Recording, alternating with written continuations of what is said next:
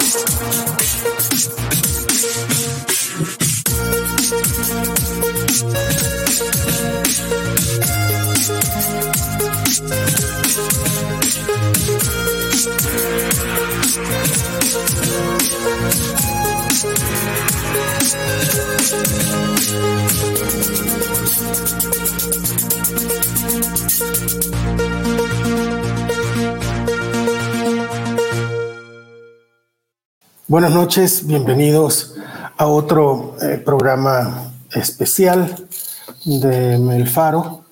Eh, un gusto estar con ustedes. Hoy hemos decidido hacer este programa porque eh, queremos responder algunas cosas y dejar claras, sobre todo para nuestros lectores y para las personas interesadas en lo que sucede en El Salvador y también en lo que sucede con el periodismo en nuestra región eh, algunas de las cuestiones derivadas de una investigación que publicamos em, a principios de esta semana.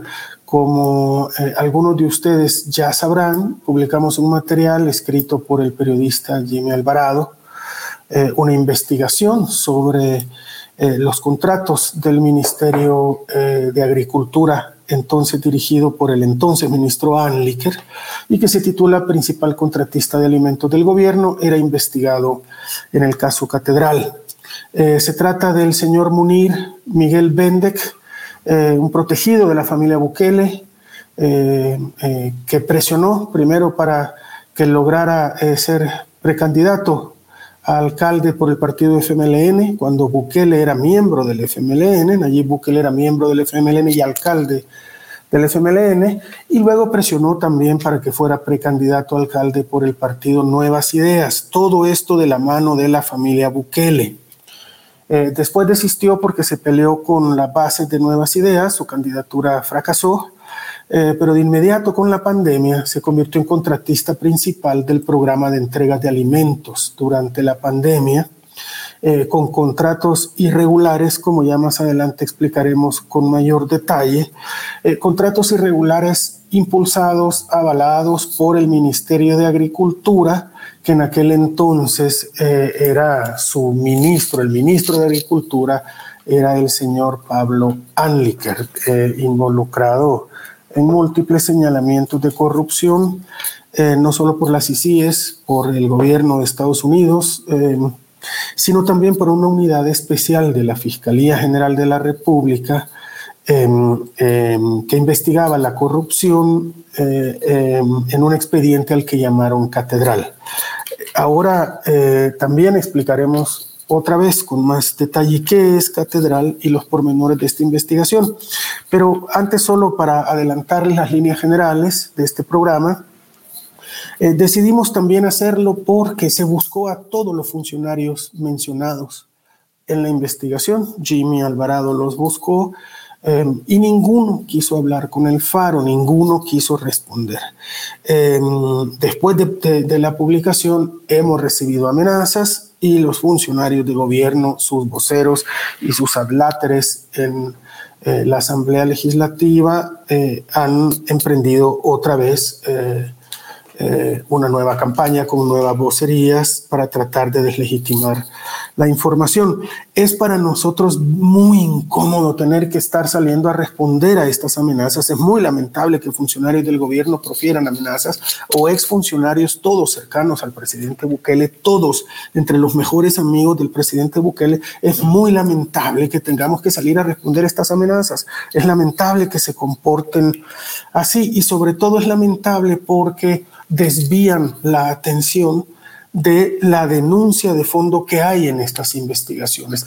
Es una denuncia de corrupción y de malversación de fondos del Estado. Eh, y esto es lo que al final quieren desviar, provocando un escándalo con las amenazas que prefieren, pero hay que hablar de ellas. Em, eh, yo primero le doy la bienvenida a nuestro jefe de redacción, a Oscar Martínez, para que nos explique y nos recuerde un poco qué es exactamente Catedral, de dónde salió parte de esta información que después Jimmy Alvarado confirmó. Hola, Oscar. Buenas noches, Carlos. Buenas noches, Omnion en los controles. Más adelante nos acompañará evidentemente el autor de esta pieza, Jimmy Alvarado, y buenas noches a todas las personas que nos ven. Miren, estamos aquí otra vez y lo digo eh, de forma voluntaria esto, es decir, de forma consciente. Cada vez que hemos publicado un material relacionado a ese expediente, a ese proceso investigativo que la Fiscalía, que fue descabezada por el buquelismo, por la Asamblea, eh, que responde a Nayib Bukele en su primera sesión plenaria, cada vez que eso ha ocurrido, los ataques se han multiplicado contra el Faro y contra su periodismo y contra los autores de estas diferentes piezas. Es evidente, y lo supimos desde el primer momento en que publicamos, es evidente que el tema de catedrales resulta profundamente sensible. Y es tan evidente que esa unidad, ese grupo, más bien, no es una unidad, es un grupo que fue creado especialmente para hacer investigaciones de pandillas al inicio y de sus pactos con el gobierno, pero que luego transitó hacia otros tipos de investigaciones de irregularidades y corrupción dentro de la administración Bukele, que ahora les, mostraremos un poco, eh, fue desmantelada por el actual fiscal Rodolfo Delgado. No solo fue desmantelada, sino que como el ex jefe de ese grupo, el fiscal, el ex fiscal Germán Arreaza, eh, admitió a la, agencia, a la agencia Reuters, él se exilió del país. Y nosotros sabemos, lo hemos publicado, que más eh, exfiscales que trabajaron en Catedral también se tuvieron que exiliar del país. Voy a darles un breve recorrido sobre qué es Catedral, porque yo creo que lo que más elocuentemente puede hablar son las investigaciones que hemos publicado al respecto y creo que eso va a hablar con suficiente claridad de por qué le genera esta enorme incomodidad a la administración de Bukele. En el año, eh, en agosto, eh, perdón, en septiembre de 2020, en el Faro publicamos con muchos documentos que el gobierno de Bukele llevaba un año negociando con la MS-13 la reducción de los homicidios. Agradeceré si podemos dar un recorrido por algunos de los documentos que publicamos. Publicamos decenas de libros de novedades. Les recuerdo algo. Esta fue una pieza sustentada esencialmente con información del gobierno con esos documentos firmados y sellados, con libros de novedades. Es decir, el relato lo contamos con pruebas gubernamentales. Esta fue una publicación que hicimos antes de que conociéramos que existía algo que se llamara catedral. Sin embargo, eh, en ese agosto, la Fiscalía decide crear un grupo que investigue las negociaciones con las pandillas y en esas negociaciones, en esas investigaciones, perdón, que incluyeron escuchas telefónicas, seguimientos a funcionarios públicos, los fiscales encontraron mucha más información. Cuando nosotros obtuvimos alguna de la información eh, de esa unidad fiscal, pudimos concluir que las negociaciones del gobierno de Bukele eran con las tres pandillas. Y no solo eso, sino que durante los allanamientos fiscales de esa unidad que aún funcionaba, eh, se documentó que el gobierno, principalmente centros penales, intentó esconder la evidencia que era contundente sobre las negociaciones con las pandillas. En esa segunda publicación nosotros publicamos 12 fotografías. Agradeceré si las podemos pasar. 12 eh, fotografías que incluso ya mostraban a las personas eh, eh, a, los personajes de la primera publicación adentro de los centros penales. Ya mostraban al director Osiris Luna con los encapuchados que no se identificaban de ninguna manera para entrar. Pero continuemos. Debido a que la fiscalía empezó a investigar estas negociaciones fueron dándose cuenta de otro tipo de información, como por ejemplo que Osiris Luna vendió 42 mil sacos de alimentos que eran para los afectados de la pandemia. Estamos hablando de 1.609.000 y poco más dólares destinados para los afectados por la pandemia, que según es unidad fiscal, Luna se encargó junto a su madre, Almayanira Mesa Olivares, y a un empleado de confianza de vender. Hay incluso imágenes de los seguimientos a los camiones cargados con esos sacos que estaban destinados para paliar el hambre que había durante el año de la pandemia. Y antes de llegar a la investigación actual, todavía publicamos un material más de la investigación catedral que concluyó que Mario Durán, el actual alcalde de San Salvador, y el partido Nuevas Ideas usaron el PES para campaña electoral. Usaron ese programa emblema, el programa de emergencia sanitaria para beneficiar al partido Nuevas Ideas durante las elecciones municipales y legislativas de 2021. Es así después de este recorrido, que nosotros llegamos a esta nueva publicación, donde con información proveniente de esa unidad completamente destruida por la actual administración fiscal y con información propia que ahora el autor nos ayudará a desglosar, pudimos titular que el principal contratista de alimentos del gobierno era investigado en el caso Catedral por haber ganado millonarias cantidades que según la investigación catedral fueron eh, adjudicadas a dedo. Pero quien mejor conoce las interioridades de esta investigación es nuestro colega Jimmy Alvarado, a quien pido que se incluya en esta transmisión. Bienvenido Jimmy, ¿cómo estás? Hola, buenas noches a todos. Eh, muchas gracias por el espacio.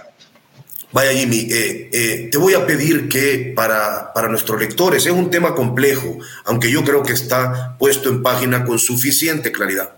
Sin embargo, al ser un tema que involucra empresas, a un programa de alimentos millonario, te agradeceré que nos hagas un recorrido didáctico por los hallazgos de este material que recientemente publicamos para que después podamos discutir eh, las amenazas y las expresiones del gobierno a la luz de la importante información que esto pone sobre la mesa. Contanos, Jimmy, ¿cuál es la enumeración de los principales hallazgos en esta investigación?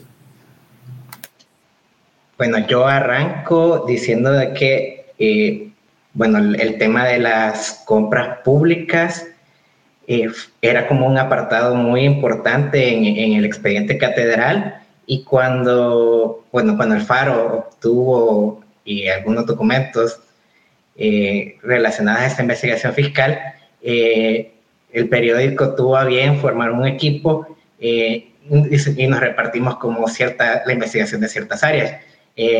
A mí me tocó investigar cómo se gestó el tema de las compras de alimentos para, uno de los programas más populares que ha implementado este gobierno, la, entrega de canastas de víveres a los hogares salvadoreños y fue un programa millonario de 236 eh, millones de dólares que fueron administrados por el Ministerio de Agricultura.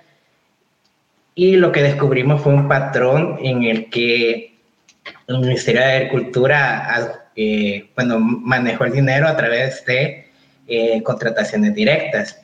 Y en el expediente catedral sobresalía el nombre de una empresa, negocios y servicios bursátiles que pertenece a Munir Bendek.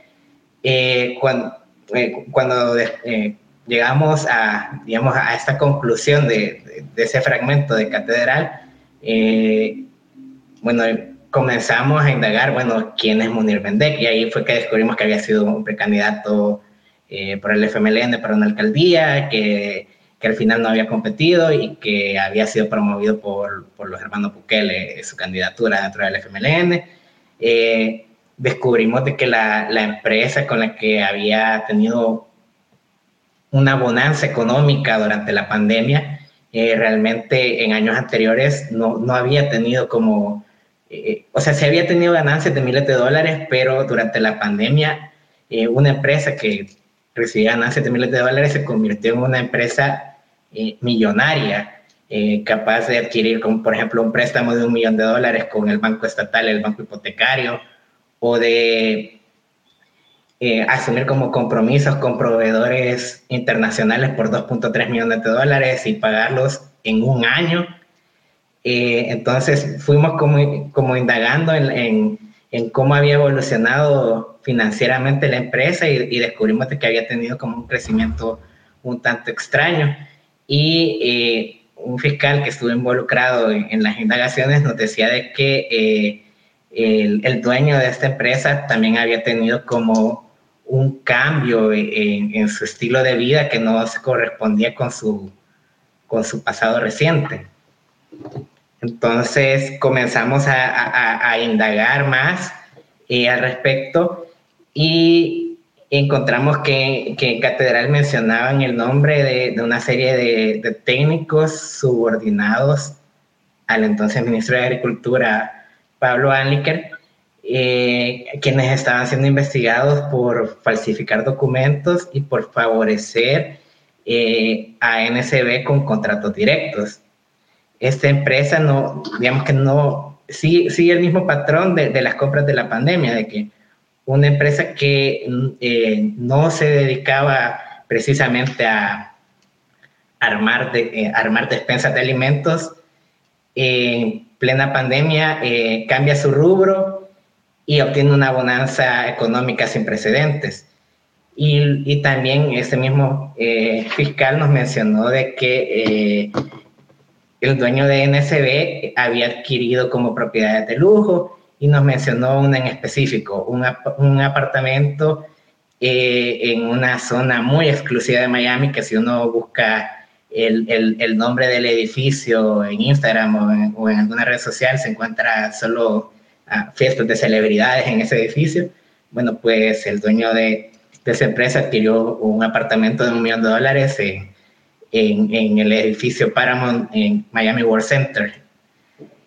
Entonces fuimos como consolidando toda la información eh, tuvimos acceso a, incluso a, a, contratos que el Ministerio de Agricultura adjudicó a la empresa. Recordemos que, o sea, desde que comienza eh, la declaratoria de emergencia por el COVID-19, eh, el gobierno le puso candado a toda la información sobre compras públicas. Y, y el Ministerio de Agricultura fue la institución que con más celo eh, guardó la información sobre cómo manejó el presupuesto de la pandemia. Hasta la fecha, la, eh, digamos, los documentos del programa de emergencia sanitaria eh, son información reservada, a pesar de que la ley de acceso a la información establece que deberían de ser información pública. Eh, nosotros buscamos los domicilios de, eh, de la empresa, fuimos muy insistentes en, en en obtener una entrevista con el dueño de la empresa y al final logramos contactar a, a su abogado y a través de su abogado nos hizo llegar algunas respuestas, eh, respuestas algunas incompletas y, y concluimos, digamos, que con, con, ese titular de que el, el, el, principal contratista de alimentos del gobierno había tenido una bonanza económica gracias a que el Ministerio de Agricultura lo, lo favoreció con, con contratos en unas condiciones bastante desiguales y sin competencia. Gracias, gracias Jimmy. Ahorita vamos a, a, a volver eh, con vos. Quiero pedirte, Omnium, que si puedes poner en pantalla el último párrafo de esta eh, investigación eh, para, para leerlo rapidito.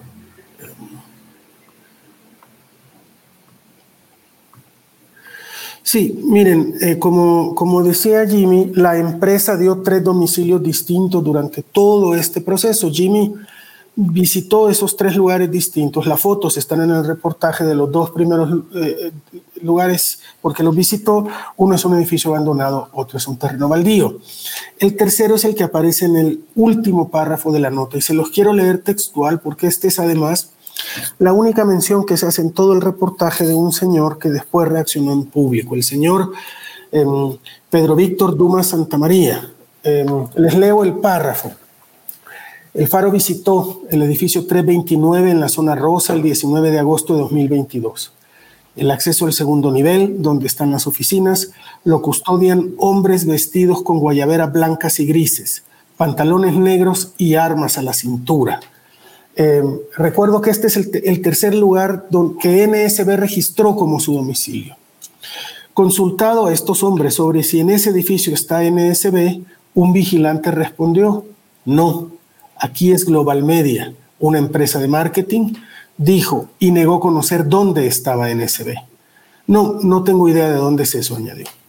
Global Media es una empresa de publicidad fundada en septiembre de 2016 por Pedro Víctor Dumas Santamaría, conocido como Peter Dumas, quien actualmente es el director del organismo de inteligencia del Estado en Presidencia de la República.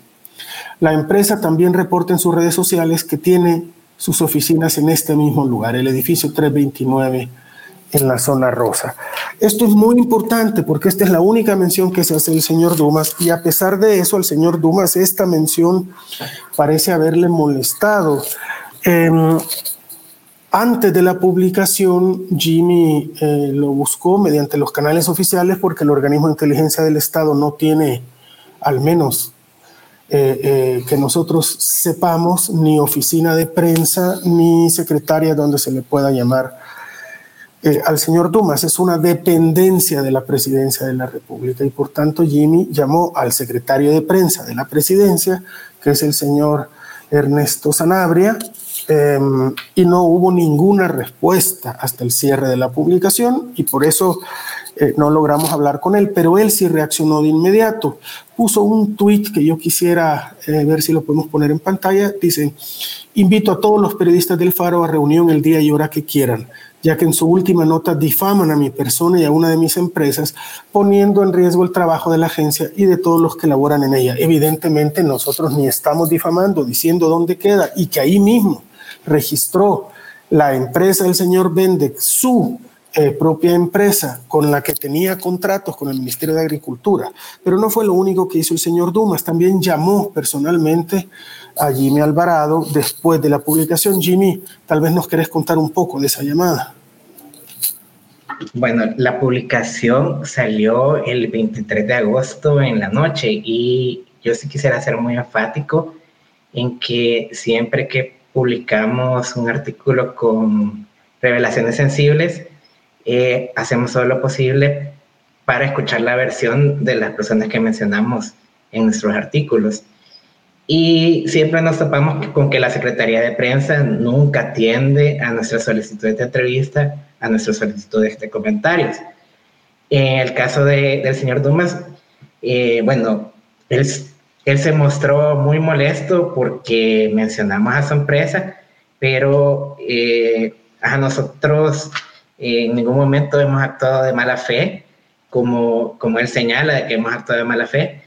Y bueno, el, el digamos que la publicación sale el 23 de agosto en la noche y en la mañana del día siguiente eh, yo recibo una llamada del director de la, de la, OIE, el señor Peter Dumas, y él prácticamente, él estaba muy molesto, estaba muy alterado y profirió como algunas, algunos comentarios que se pueden interpretar como, como amenazas. O sea, él, él me dijo, o sea, pone la cara para que te enseñe quién soy yo.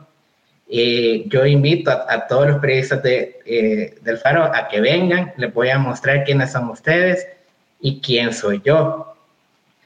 Eh, él fue muy enfático en decirme, mira, no puedes ir por la vida creyéndote todopoderoso, deja de cagarte en la gente. Y hizo este, es, también este comentario, o sea, están haciendo esto por, por los tres pesos que reciben. Y yo sé quién le da dinero, yo sé cómo viven, lo cual a mí me pareció bastante inapropiado viniendo de, bueno, él es el jefe de, la Oficina de Presidencia de la República, encargado de, de, todo el aparato de inteligencia del Estado. Y cerró la llamada, eh, o sea, diciéndome que lo que yo hacía no me iba a traer nada bueno a mi vida, ni a la de mi familia, lo que yo le respondí de que no, no me sentía cómodo eh, con hacia dónde iba la conversación.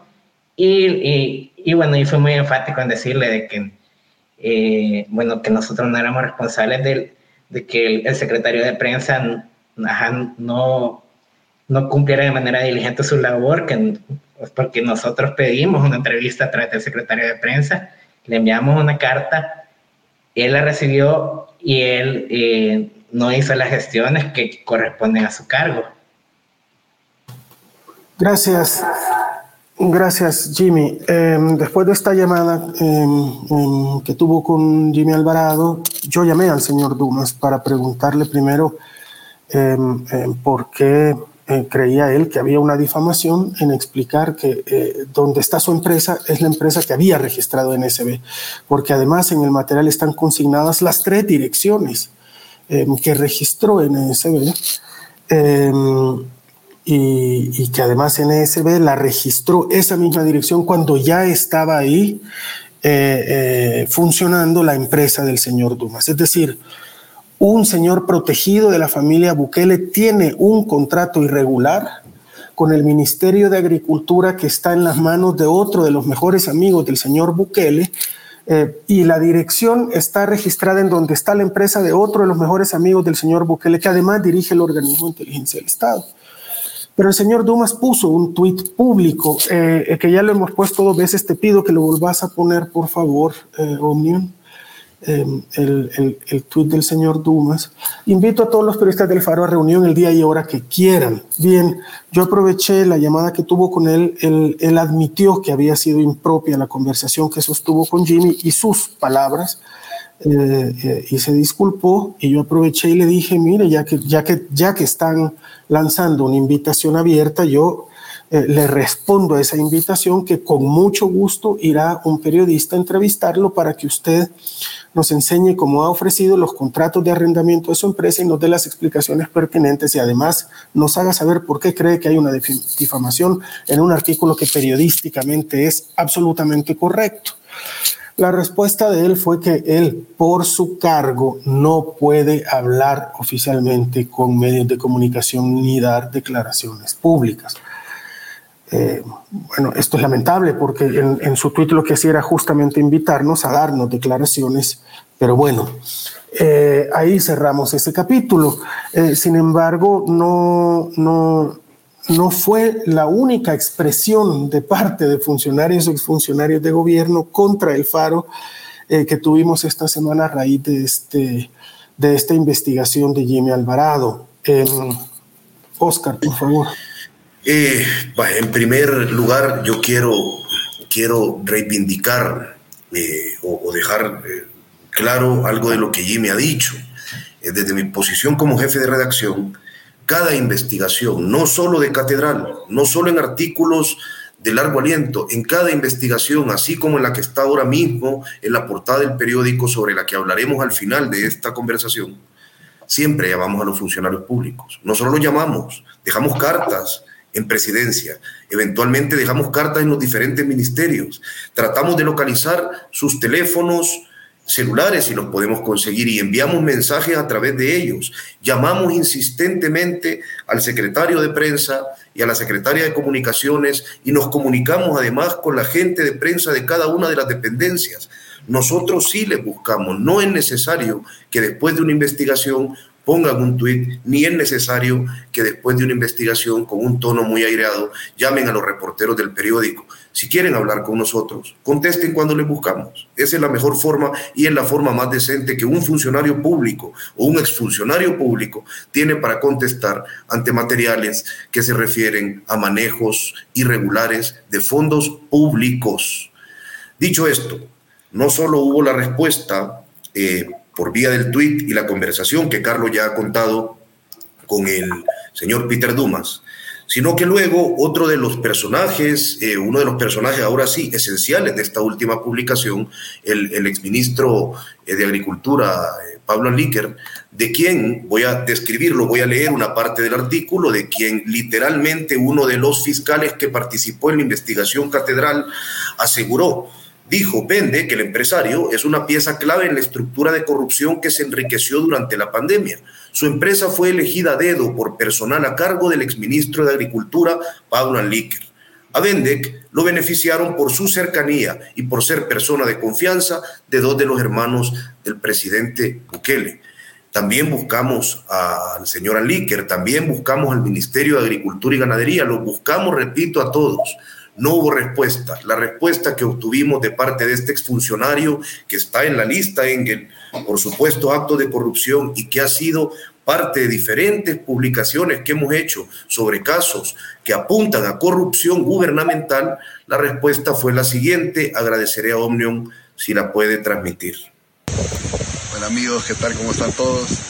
Aquí en la finca, ya listo, ya tengo el barril listo porque voy a, voy a freír unos nachos, del cual ya voy a subir un video y pues aquí les mando saludos a todos, a, a, todos, a todas las personas que me siguen y que me aprecian, también a los que no me aprecian tanto. Ahí estoy leyendo las mentiritas del faro. Señores, investiguen bien porque una grande historia, una grande, una grande farsa que escriben ahí. Son, ustedes son personas que ya están acostumbrados a creerle a los mareros, a vivir, convivir con los mareros, a vivir de la mentira, del engaño. Pero como este es un país libre, ustedes pueden opinar y decir lo que quieran. Nosotros jamás le vamos a hacer algo ni vamos a atentar contra ustedes, porque ahí estaba leyendo que muchos se ponen autoexiliados, autoperseguidos. No, hombre, si ustedes mismos van a hacer lo que hicieron grupos en el pasado, que es que ustedes mismos se dañan a ustedes mismos y siempre agarran al más débil. Yo tuviera cuidado si fuera el tartamudo ese Rauda, pues ese es el más lelito de todos que está ahí a ese, con ese va, ese va a pagar el pato de los mismos amigos que son capaces de hacerle un mal para después andar culpando a otros. Así que por nosotros digan lo que quieran, opinen lo que quieran. Nosotros estamos tranquilos, sabemos que estamos trabajando por el pueblo y haciendo todo lo necesario para sacar a El Salvador adelante. Y pues ustedes del Faro, que Dios los perdone, porque no sé quién más los va a poder perdonar. Saludos a todos. Eh, vuelvo con algo. Antes de hacerle una pregunta directa a Jimmy sobre el caso del exministro Anliker, yo quiero dejar claras algunas cosas. Nosotros lo que hemos hecho respecto a las pandillas es hacer periodismo y revelar, por ejemplo, en las publicaciones que mencioné al inicio de esta conversación, que el gobierno del presidente Nayib Bukele, el gobierno al que perteneció el exministro Pablo Anlíquer, negoció con las tres pandillas durante mucho tiempo para conseguir la reducción de los homicidios. Una negociación que terminó y lo demostramos con audios del también funcionario Carlos Marroquín, que aseguraba en los mismos audios haber sacado de la cárcel y llevado a Guatemala a uno de los cabecillas de la Mara Salvatrucha solicitado en extradición por Estados Unidos. Eso es lo que hemos hecho en el caso de las pandillas, explicar cuáles son los contubernios con este gobierno. Si a eso se refiere, aunque es evidente que no lo hace el exministro. Ahora, para mí es bien importante que Jimmy deje claro, esta fue la única respuesta que obtuvimos de este exfuncionario que está involucrado en una trama, repetimos, que según la investigación catedral apuntaba, involucraba millones de dólares entregados a dedo a una empresa mientras él ejercía en el cargo. Jimmy, ¿cómo buscamos a este funcionario? Y contanos también un poco más cuál es el rol concretos si podés desarrollar más que la investigación catedral señala para el señor Pablo Níquel.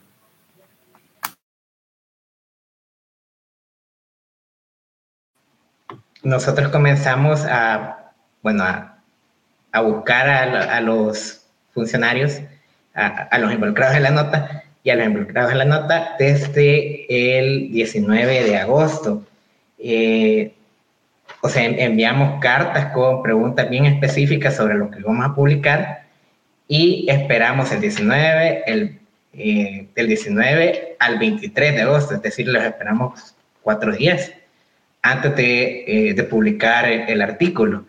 Y en el caso del señor Pablo Anliker, eh, bueno, a él lo mencionan como, como alguien que iba a ser acusado por incumplimiento de deberes, eh, porque él tenía que garantizar de que se eligieran a los mejores eh, proveedores y él lo que, según lo que dice el, expediente catedral, o sea, él, él, pasó a dedo, digamos, los proveedores que iban a ser invitados a participar eh, para, para ser contratados. Es decir, ya tenían como seleccionados a quienes iban a favorecer con contratos. Eso es lo que dice, digamos, la, eh, la investigación de la fiscalía.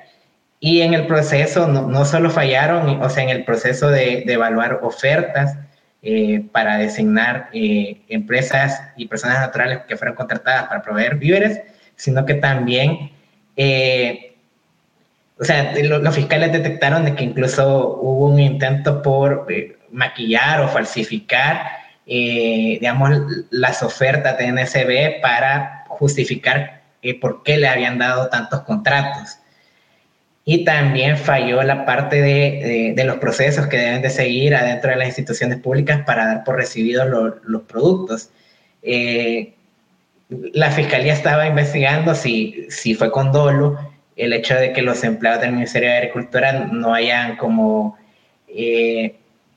no hayan llevado como el procedimiento habitual para llevar como un inventario de la, a través de las actas de recepción del producto que al final entregó la empresa. Es decir, falló desde el momento de la invitación de los proveedores, hubo irregularidades en la contratación, eh, hubo irregularidades en el seguimiento de, de, si el producto estaba llegando al Ministerio de Agricultura y eso concluyó con, eh, con un negocio en el cual al final resultó favorecido, digamos, esta empresa y, y el daño de esta empresa, el señor Pendeque.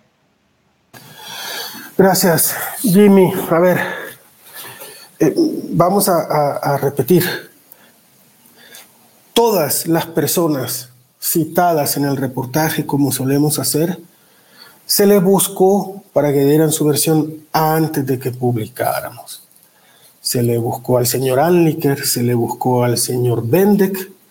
Eh, con el señor Bendek pasó algo más curioso todavía. En su empresa nos dijeron, eh, eh, no nos permitieron hablar con él, pero en su empresa, de la cual es el 90% él, es dueño del 90% de las acciones, nos dijeron que el apartamento millonario que compró en Miami no lo pudo haber comprado con las ganancias de la empresa porque no han distribuido ganancias, lo cual, pues, por supuesto, eh, despierta la pregunta de dónde salió el dinero para comprar ese apartamento, pero al señor Bendek también se le buscó, se le buscó al señor Anliker, se le buscó al señor Dumas, ninguno quiso hablar con nosotros, ninguno.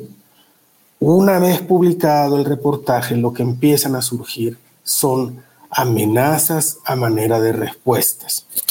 Y estas amenazas a mí me parece otra vez que son más para desviar la atención del verdadero contenido de este reportaje. Y ahí es donde a mí me gustaría que no nos perdamos en la historia. Nosotros no, queremos ni debemos ni nunca hemos contestado a estas injurias, estos insultos, a estas vulgaridades que dice alguien como el exministro y ex viceministro Anliker. Em, em, más que con periodismo, eso es todo lo que queremos hacer y eso es todo lo que estamos haciendo.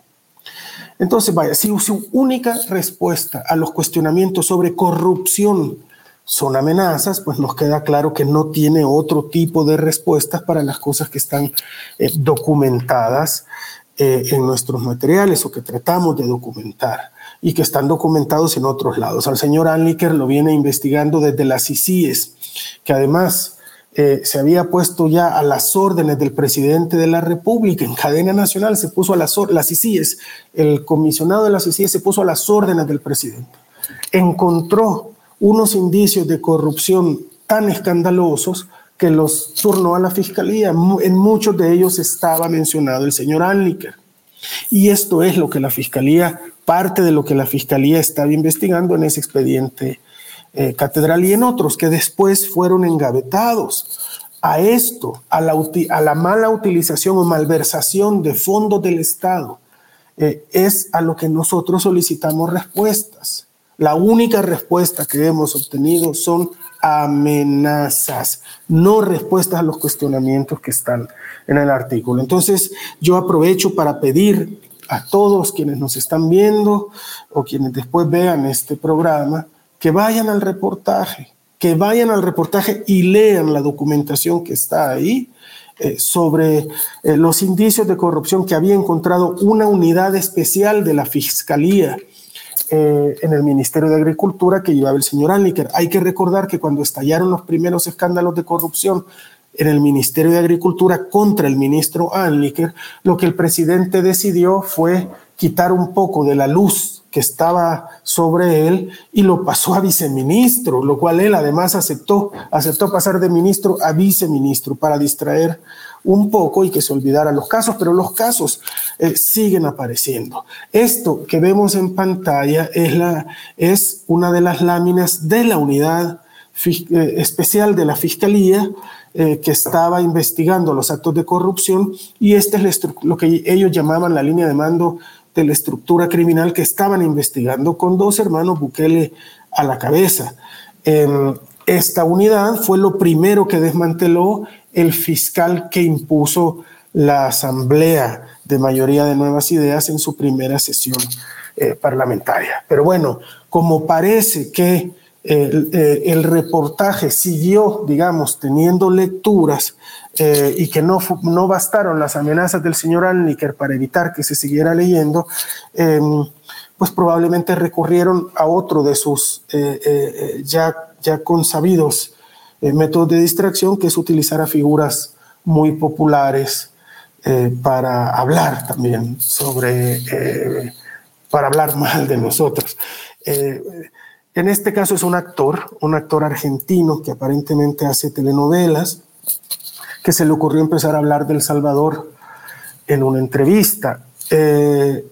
por supuesto que un actor diga estas cosas no solo eh, tiene todo el derecho a opinar lo que quiera del gobierno del señor Bukele, también tiene todo el derecho a opinar lo que quiera del trabajo que nosotros hacemos, pero nos llamó mucho la atención eh, que eh, de inmediato fueran retomadas sus palabras como si se tratara de un serio analista político por voceros del gobierno y particularmente por la bancada de Nuevas Ideas. Si quieren, veamos primero un poco del, del video de este actor, este, el señor Soler, para, para que todos sepamos de qué estamos hablando. ¿A Bukele en Salvador? No. ¿No votarías a Bukele? No. Perdido. No tengo nada que hacer acá. Hasta luego. ¿Eres fan de el Bukele? vino. ¿Eres fan de Bukele? Soy fan de Nayib Bukele, pero hasta la médula me parece un tipo, un tipo que está, está mostrando que los latinoamericanos podemos ser buenas personas sin, sin buscar el interés personal. ¿Pero no te parece un dictador? Dictador, vas a empezar con eso, Sí. me voy a ir. Ya. Ok. Si empezás con eso, me, Pero me no te parece.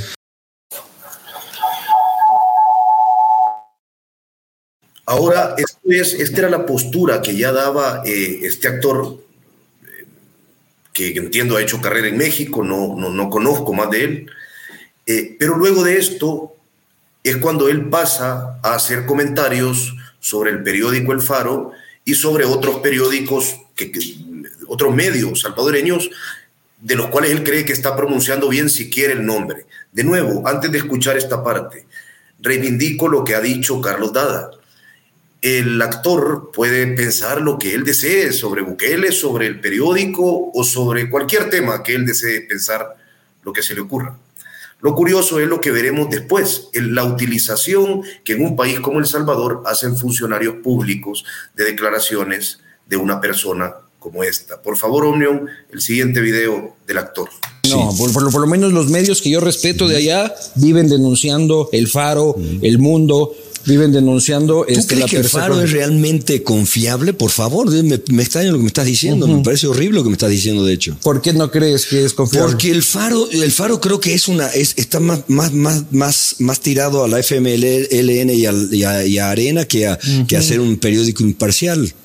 Me parece Ha lo mismo, que el gato, lo mismo que el gato, lo mismo que todo este el gato negro, ese- son, son como son como como, basti- como los últimos bastiones informativos que le quedó al- A la a la a la izquierda, a la, a izquierda, a la izquierda, porque pues, al, al- izquierda al no título de tiene izquierda nada. no tiene de izquierda, no tiene un carajo, es la verdad. Entonces, este, creo que creo que no, el faro no es confiable.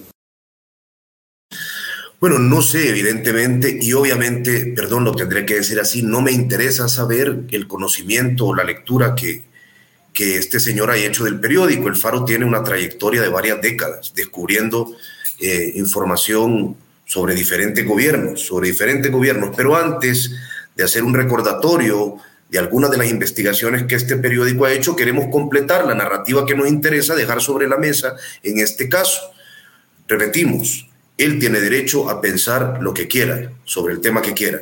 Sin embargo, la utilización pública que en el contexto de una nueva publicación sobre Catedral se hace de las declaraciones de este actor es lo que nos llama la atención. Agradecería si podés poner en pantalla, Omnium, el tuit del jefe de la bancada de Nuevas Ideas, el diputado Cristian Guevara, haciendo referencia a lo que dice el actor.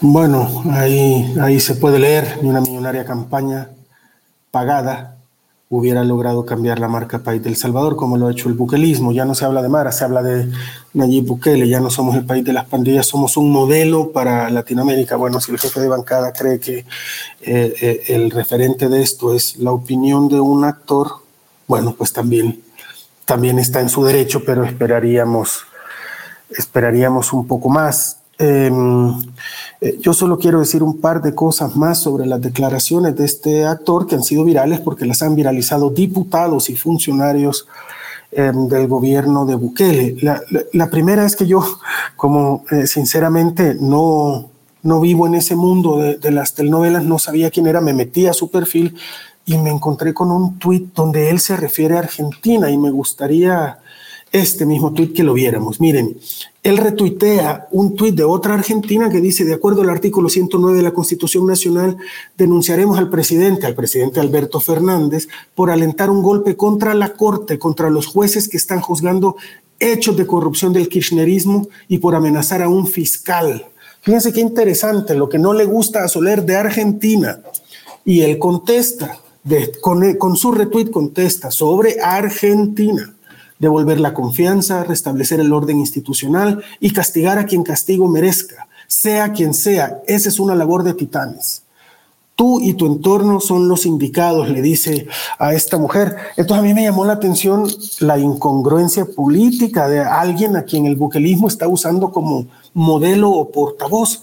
Este señor le reclama a los gobernantes argentinos, al presidente Fernández y a la vicepresidenta Cristina Kirchner, le reclama y lo detesta y lo denosta justamente por hacer lo mismo que Bukele ha hecho en El Salvador, el golpe contra la Corte, el golpe contra los jueces, eh, y dice restablecer el orden institucional, el desmantelamiento institucional, es decir, que al señor Soler lo que, lo que no le gusta de Argentina sí le gusta de El Salvador, lo cual a mí me hace pensar que sigue teniendo derecho a esa opinión, pero que no es precisamente un experto. Eh, analista político. Lo que sí ha aprendido el señor Soler es también a unirse al coro de advertencias o de amenazas o de eh, eh, deslegitimaciones de cualquiera que, que, le haga una crítica. Uno de los que criticó su intervención en esta entrevista fue Dino Safie. Dino Safie, como ustedes saben, es esta persona que eh, es cantante de un grupo cristiano que cayó en uno de los centros de contención intentando ingresar al Salvador durante la pandemia, lo llevaron a un centro de contención y ahí se dio cuenta de las necesidades de la gente y empezó todo un movimiento para recaudar fondos para ayudar a toda la gente en principio necesitada por la pandemia y que ha seguido en esta labor de altruismo. Eh, consiguiendo fondos para ayudar a la gente. Dino Safi le puso al señor Valls después de al señor Soler al actor Soler después de su entrevista, puso yo creo que Juan Soler no comprende lo grave que es opinar de políticas extranjeras sin vivir en este país. La realidad siempre es distinta en spots, Photoshop y noticias falsas. Usted como figura pública debe una disculpa pública a los salvadoreños. El señor Soler leyó este tweet y me gustaría que viéramos su respuesta. Veo que ustedes de los que buscan generar un ambiente hostil, dice él. No voy a retirar lo dicho sobre el señor presidente Nayib Bukele. Voy a solicitar por este medio que fiscales internacionales lo investiguen a usted y también a su ONG, le dice. Bueno, eh, parece que se va volviendo costumbre que quien no tiene argumentos em, responda así. Em, para cerrar con esto, lo que ha estado haciendo toda esta gente, incluyendo al señor Soler, que cada opinión que da parece que es parte de una campaña o que se va a unir a la película que está haciendo el señor Baldwin, em, porque no veo de qué otra manera tenga él tanta relación con El Salvador. Eh, todo esto son eh, mecanismos de distracción para no responder al verdadero cuestionamiento que deberían estar respondiendo y es a la utilización de fondos públicos. Hay que recordar que bajo este gobierno se ha cerrado todo acceso a información pública, toda rendición de cuentas y estamos ante un gobierno que controla los tres poderes del Estado, que removió a la tercera parte de los jueces y decidió cambiar a los demás a conveniencia y a dedo por la voluntad del presidente y sus hermanos. Estamos hablando de negocios irregulares donde están eh, eh, el primer círculo del presidente Nayib Bukele, sus mejores amigos y sus protegidos. Y estamos hablando que todo esto hay que conseguirlo de otras maneras porque no hay forma de tener acceso público a las compras del Estado y a los contratos eh, del Estado, porque todo está bajo reserva. La Asamblea llegó a tal grado que, eh, eh, que, declaró en reserva, pero además eh, no se podía investigar sobre eso y además retroactivo, es decir, que ya todos los señalamientos que recaían sobre funcionarios públicos, incluyendo al ministro de Salud, incluyendo a la jefa de gabinete, incluyendo al ministro de Agricultura, ya todo eso la Asamblea dictó que no se puede investigar ni siquiera y que la ley es aplicable de manera retroactiva. Una cosa más porque a veces se les olvida a todos los que, como el señor eh, Soler nos acusa a nosotros, como dice, de ser uno de los últimos bastiones de la izquierda, que quien de verdad militó en el FMLN fue el presidente Nayib Bukele, que nosotros lo que hacíamos mientras Nayib Bukele militaba en el FMLN y mientras el señor Munir Bendek quiso ser candidato por el FMLN y mientras varios de los allegados a Bukele, incluyendo a la canciller, militaban en el FMLN, nosotros lo que estábamos haciendo era investigar al gobierno del FMLN. De hecho, tal vez por si le sirve al señor Solero o a cualquier otro extranjero que no esté tan familiarizado con nuestro país, ahora nosotros hemos lanzado una campaña del Faro que casualmente habla eh, justamente de eso. Tal vez, eh, nos haces el favor de, de correr la campaña. ¿Dónde estaba el Faro cuando los gobiernos anteriores robaron? En sus 24 años de historia, el Faro ha fiscalizado a gobiernos de izquierda y de derecha, observando con lupa la forma en que los gobernantes usan su poder y la forma en la que usan el dinero público. En el 2009, por ejemplo, revelamos que un influyente político de Arena, Adolfo Torres, le prometía a un narcotraficante dejar su hoja de vida limpia, usando sus influencias en los tribunales salvadoreños a cambio de medio millón de dólares. Conseguimos probar que el dinero que Taiwán donó a las víctimas de los terremotos de 2001 fue canalizado por el gobierno del expresidente Francisco Flores para financiar la campaña electoral de 2004 de su partido. Obtuvimos y publicamos los libros de contabilidad secreta del partido Arena y cómo este partido había destinado millones de dólares que fueron a parar a los bolsillos de dirigentes partidarios. Conseguimos también cheques originales emitidos por el gobierno de Antonio Saca, que son una prueba contundente de cómo se saqueó al Estado sin misericordia durante su administración y cómo las empresas del ex mandatario multiplicaron sus ganancias 16 veces durante su gestión. Explicamos que el primer gobierno del FMLN quiso dejar en manos de los amigos y familiares del presidente Mauricio Funes todo el pastel publicitario del gobierno y la compleja telaraña diseñada por él para robar a los salvadoreños. Documentamos además con recibos originales las escandalosas compras de ropa, licor, zapatos, joyas y fiestas de lujo en las que el presidente Funes y su círculo familiar derrochaban dinero público para llevar una vida opulenta. O cómo el segundo gobierno del FMLN se gastó casi 150 millones de dólares sin dar cuenta de su uso a través de mecanismos al menos opacos. También hicimos públicos cientos de documentos que demuestran cómo todos los gobiernos de Arena y del FMLN repartieron sobresueldos a sus funcionarios y a diputados aliados, al margen de la ley y de la rendición de cuentas.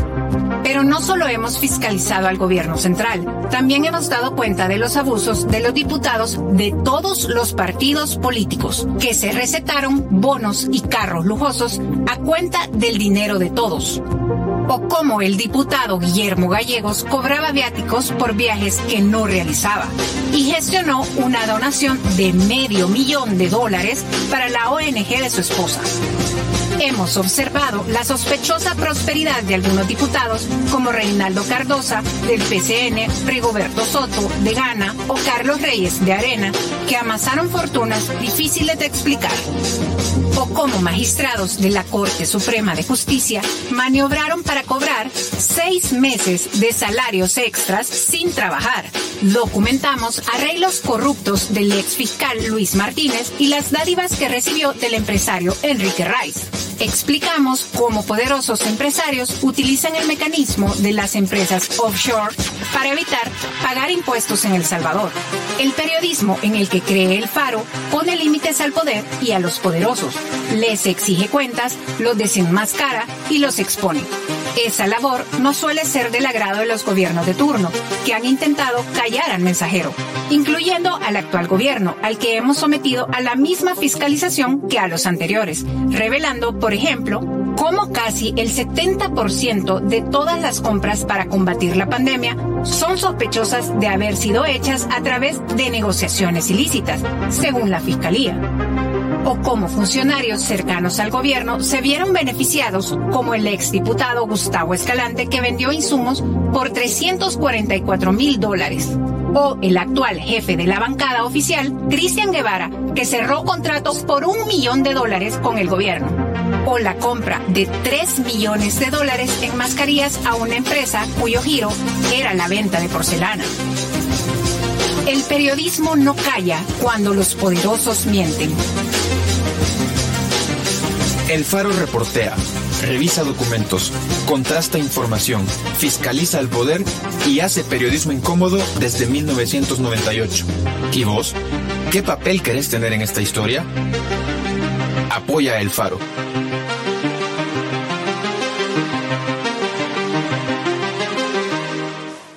No fue sencillo escoger las investigaciones para, para esta campaña, porque tuvimos que dejar muchas afuera, muchas afuera que se hicieron durante las administraciones de Arena y del FMLN. Eh, el Faro tiene muy claro, y lo hemos repetido muchas veces, que una de sus esencias editoriales es cubrir al poder mientras el poder se ejerce. Y no es complicado hacerle entender a alguien que ahora mismo el poder lo ejerce Nayib Bukele y su entorno y su círculo cercano. El Faro está interesado en investigar ese entorno, lo está y lo seguirá estando, así como lo estaremos interesados en investigar a otros gobiernos cuando esos gobiernos lleguen. Quiero recalcar algo antes de pasar a hacer algunos comentarios sobre la última publicación que hemos hecho este día porque nos parece fundamental poner el ojo sobre eso. Después de la investigación de Jimmy Alvarado, que sigue estando en la segunda posición dentro del periódico esta semana, principal contratista de alimentos del gobierno, era investigado en el caso Catedral, la respuesta, por más vueltas que le den a peticiones de información de funcionarios, exfuncionarios públicos y empresarios vinculados a estas compras, que fueron los únicos que dieron alguna respuesta, por cierto, las respuestas de los demás fueron poner un tuit invitando falsamente a todos los periodistas del Faro, en el caso del director del OIE, a llegar a una de sus empresas y llamar aireadamente a uno de los, al periodista que, hizo la investigación, la respuesta del principal implicado, del exministro Anlíker, fue mientras al parecer preparaba unos nachos en una finca, dedicarnos diferentes ataques, difamaciones y aseveraciones en tono amenazante. La respuesta de gran parte del buquelismo fue utilizar lo dicho por un señor que aparece en telenovelas, no solo sobre el gobierno y la situación nacional, sino sobre el periódico El Faro.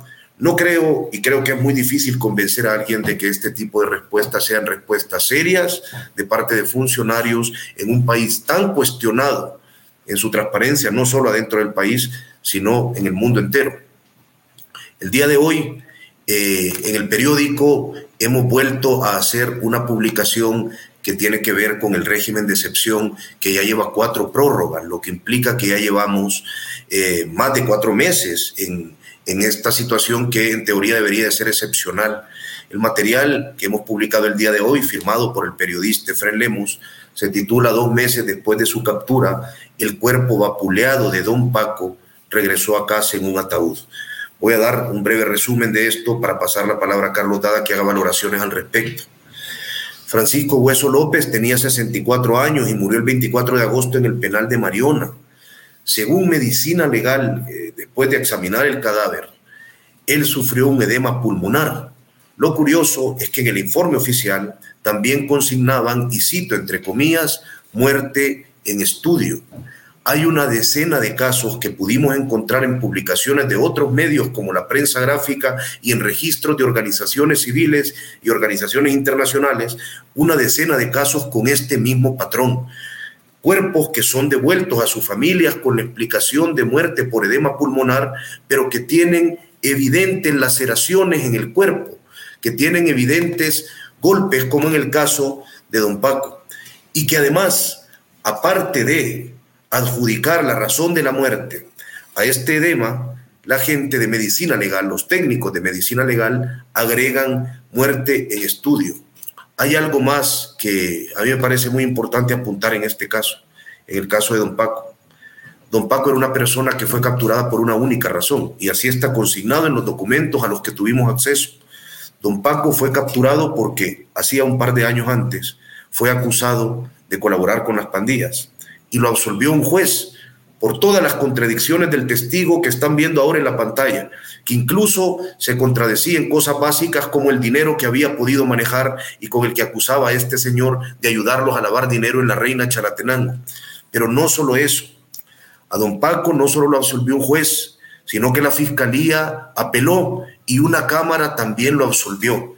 Es decir, este hombre que salió cadáver de las cárceles del régimen de excepción del Salvador, su único antecedente era haber sido declarado inocente. Carlos. Gracias, Oscar. Sí, nuevamente lo que, lo que aprovecho es para invitar a quienes nos estén viendo a leer esta nueva publicación del Faro, porque creo que no solo habla de Don Paco, sino a través de Don Paco, de las graves cosas que están pasando bajo este régimen de excepción, en el cual eh, los diputados alzan la mano felices cada cuando va terminando y lo amplían y lo amplían y el régimen de excepción se está convirtiendo en la manera en la que vivimos, eh, lo cual facilita para el gobierno negar toda información, seguir haciendo contratos a dedo, contratos sin licitación, eh, con detenciones arbitrarias y con gente que está muriendo en las prisiones. Van 73 personas muertas en las prisiones, como ya decía Oscar, muchos de ellos enterrados en fosas comunes sin siquiera avisarle a sus familiares, otros eh, con claros signos de tortura, vapuleados, con agujeros en el cuerpo, que medicina legal determina que la causa de muerte es em, edema pulmonar y, agrega que se trata de una muerte que continúa en estudio. De todas estas irregularidades no podemos saber porque em, tenemos un gobierno que cree que solo ellos tienen derecho a conocer la información de carácter público y que porque probablemente no les conviene que sigamos indagando en todo eh, lo que están haciendo. Eh, con el pretexto de estar combatiendo a las pandillas en un, en un reportaje anterior, nosotros concluimos que al menos, al menos el 25% de los capturados eh, no tienen ninguna vinculación con pandillas ni nunca la han tenido.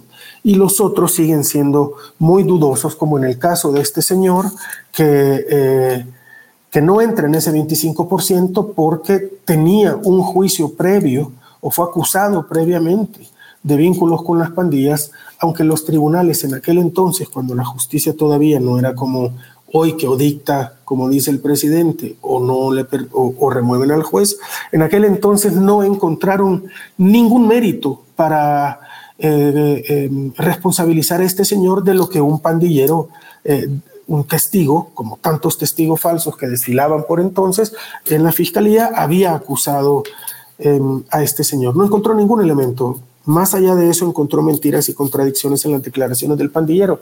Ese es el único antecedente que tenía eh, este señor, don Paco, que lo metieron a la cárcel en este régimen de excepción y que regresó su cuerpo en un ataúd vapuleado, eh, con claros signos de tortura y con un acta de defunción que califica de edema pulmonar su muerte.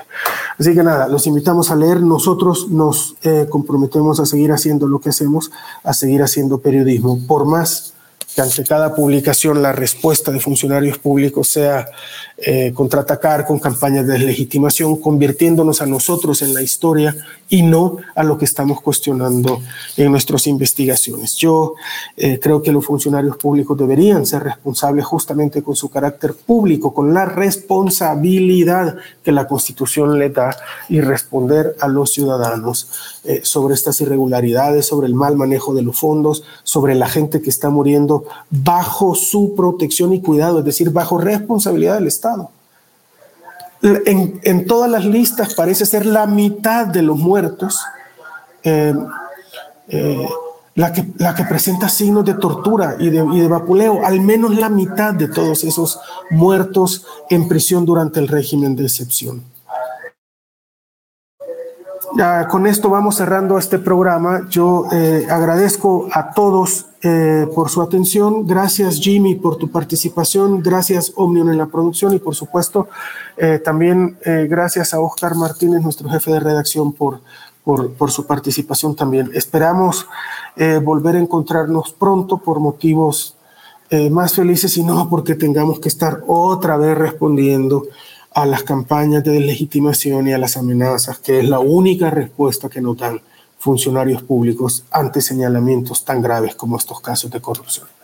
Em, a todos ustedes, muchas gracias y muy buenas noches.